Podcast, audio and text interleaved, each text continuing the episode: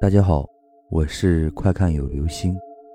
今天的故事叫做《照妖镜》。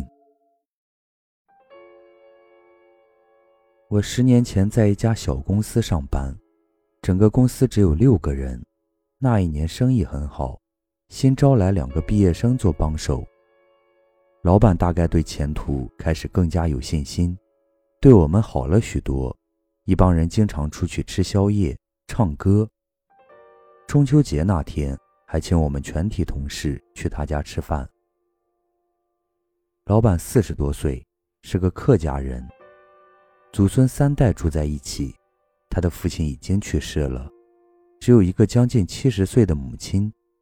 他母亲头发花白，但是精力还很充沛，做的菜非常好吃。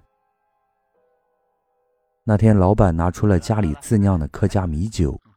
大家都是年轻人，一喝起来就停不下来了。我的年纪在人群中算是比较大的，所以相对而言性格比较沉稳。大家光顾着喝酒，把老母亲冷落在一边。我感到过意不去，就和她聊起了家常。老母亲的普通话不是很好，我要使劲儿才能听懂。看着年轻人都快喝醉了。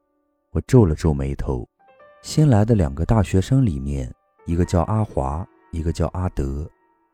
我原以为他们会很快就倒下的，没想到那个阿华酒量惊人，阿德已经摇摇欲坠了，他还面不改色，无动于衷。我注意到老母亲一直很注意阿华的言行，眼睛里透着一丝警惕。过了一会儿，他悄悄把我拉到一边。压低声音，指着阿华，小声的对我说：“年轻人，你要小心他，他不是人。”我大吃一惊，不解的看着他。老母亲在我耳边说：“我老伴儿当年是看风水的，家里留存着一块照妖镜，就挂在厕所门口。我注意他很久了，刚才他从厕所出来。”对着镜子擦脸，我疑惑地问：“那又怎么了？”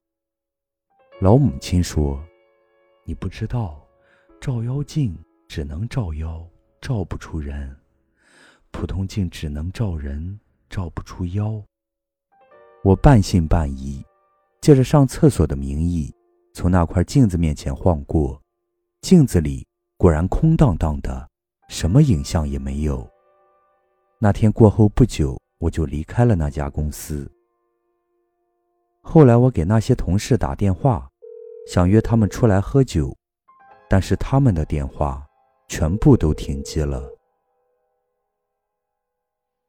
好了，这就是今天的故事，照妖镜。